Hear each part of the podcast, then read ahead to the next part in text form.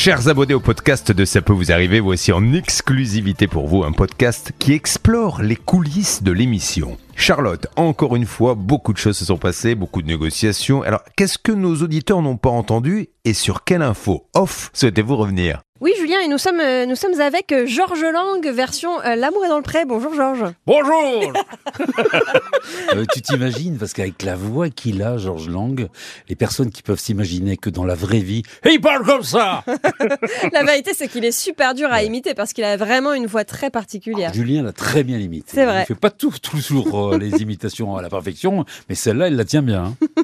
Alors, Hervé Pouchol, puisque c'est vous, hein, en fait, euh, révélons euh, les choses. Bonjour Vous avez négocié sur le cas de. Enfin, vous, tu, tu as négocié sur le cas de Stéphanie. Alors, ce cas, à la base, c'est un cas tout bête de fenêtre, comme on en a très souvent dans l'émission. Mais il a pris une ampleur, on a trouvé du pétrole. Ben, le problème, c'est que ça démarre par un conflit de voisinage. Enfin, au début, c'est pas un conflit de voisinage, c'est le voisin qui essaye de faire connaissance avec ses nouveaux voisins. Et puis ça dérape. C'est ce que je disais en clin d'œil à, à Julien. Euh, pendant euh, quelques années, une dizaine d'années, j'ai fait les réaliser les, les conflits de voisinage qui s'appelaient la guerre des voisins sur TF1, non, sans aucun doute, et les sept péchés capitaux.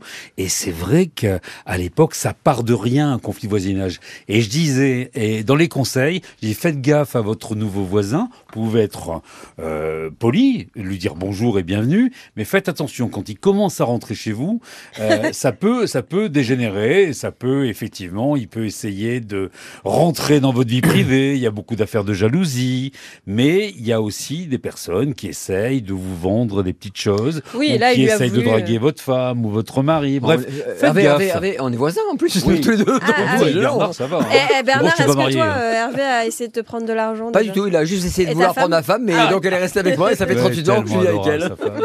Bon là, en l'occurrence, Monsieur Villaume a surtout essayé de prendre de l'argent à Stéphanie ou de lui placer quelques petits travaux. Alors, euh, on a eu du mal avec ce premier monsieur, donc le fameux voisin, qui manquait un peu d'arguments. Et quand les personnes manquent d'arguments, très souvent, ils nous raccrochent au nez.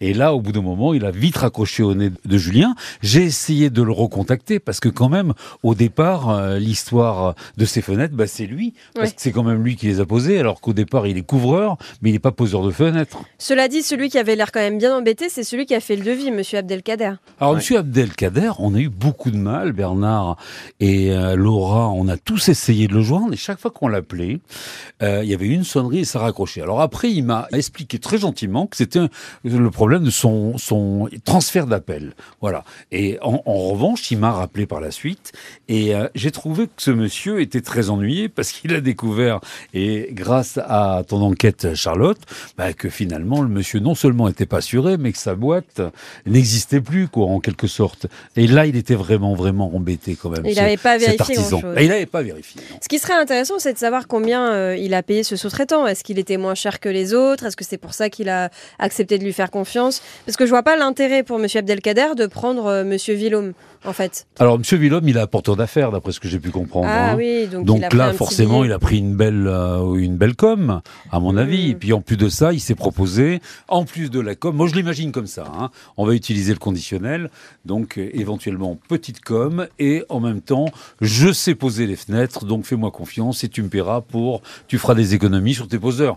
Je l'imagine comme ça, encore une fois, c'est peut-être dans mes rêves ou dans mes fantasmes. Mais hein. c'est pas très pro. Est-ce que Hervé, on peut dire un petit mot quand même sur euh, un des deux derniers dossiers euh, de la matinée, euh, avec cette dame qui doit 10 000 euros à Roxane, euh, qui gère une entreprise dans l'événementiel. Toi, tu connais cette dame et j'aimerais simplement savoir quel est ton sentiment par rapport à cette promesse de remboursement qu'elle a faite. Est-ce que tu penses qu'elle va tenir parole? Oh là là, alors ça, c'est l'une des questions, tu m'en as posé hein, pendant ces podcasts, mais là- c'est l'une des questions les plus pièges que Ouais. tu m'as posées parce que je connais cette personne. Et euh, elle a deux aspects, elle a deux, deux facettes. Et euh, il y a une euh, facette où elle est absolument une grande organisatrice de soirées. Maintenant, il y a la partie obscure où il y a certaines personnes qui ne sont pas réglées. Maintenant, moi, quand elle me dit droit dans les yeux, je crois que Bernard, hein, je vais montrer la photo et je pense que Bernard l'a déjà croisé. Également, c'est un personnage connu hein, dans la nuit parisienne. Oui, c'est ce que j'ai Euh, cru comprendre. quand elle, elle vous dit euh, qu'elle va régler, bah vous la croyez. Parce que non seulement elle vous, elle vous apporte même des preuves. hein. Elle Ouais. est capable de, de, de vous dire voilà, j'ai sur moi 1000 euros. Eh bien, euh, là, je dois régler un tel ce soir. Et donc forcément, euh, Je vais lui faire confiance. Elle a dit qu'elle allait régler dans 15 jours. Ben, euh, je croise les doigts. Parce qu'à un moment, elle va se brûler les ailes à faire ça, mais bon. Oui, et rappelez-vous ce qu'elle a fait à Julien comme blague, hein. en l'occurrence le, le- le frère de notre de Roxane. Elle lui a montré une Oui. enveloppe, elle lui a dit Regarde, j'ai les billets là, regarde, j'en ai pour 2000 euros en espèces, regarde, des billets de 10, des billets de 50, je les ai là. Donc calme-toi, arrête de faire, arrête d'envoyer des, des- des messages et faire n'importe quoi sur euh, Internet. Oui, mais autant d'espèces, l'intention de peut-être payer au noir, bon, euh, Ouais. on va pas s'avancer. Elle mais... était extrêmement remontée euh, contre Julien, qui l'a insulté. Alors là, il faut toujours faire gaffe. Vraiment, un conseil, ne, ne réglez pas vos comptes sur les réseaux sociaux, ça sert à rien. C'est vrai.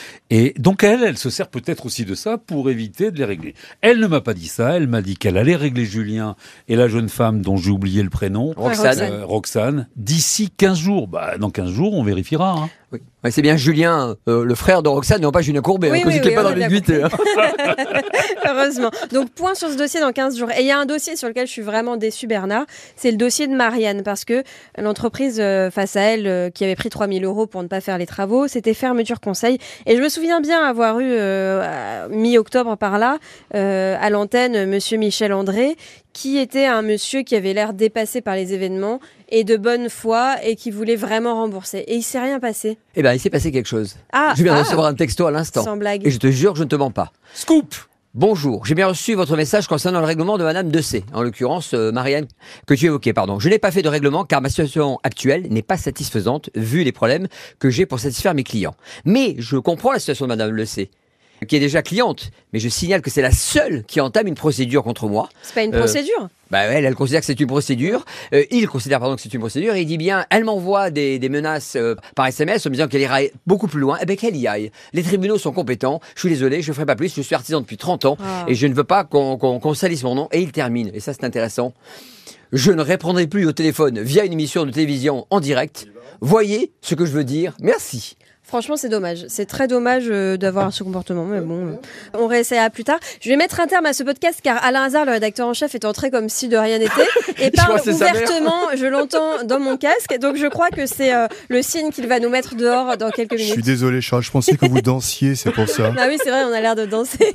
Bon, merci les garçons. parlait Bye bye. comme ça entre nous. Est-ce que vous voulez une petite invitation de Georges Lang Ah bah pour finir, oui, dis-nous au revoir. Ah bah, façon. merci, au revoir Ah bah oui, c'était c'était bien. hein. Allez, à lundi, bon week-end. Bye.